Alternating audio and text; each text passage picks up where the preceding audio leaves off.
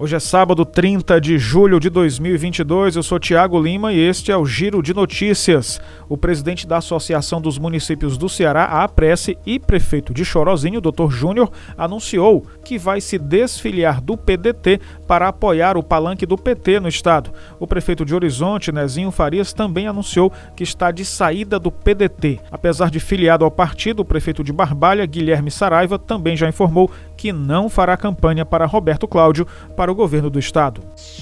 O Instituto Brasileiro de Geografia e Estatística, o IBGE, está com inscrições abertas para a contratação de trabalhadores temporários para o Censo Demográfico 2022. Ao todo, são mais de 15 mil vagas para recenseador, 24 delas para 11 municípios do Ceará.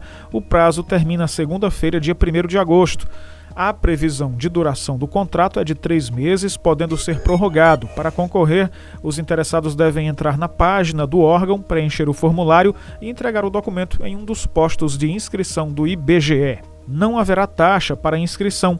A pessoa deve ter mais de 18 anos e ensino fundamental completo.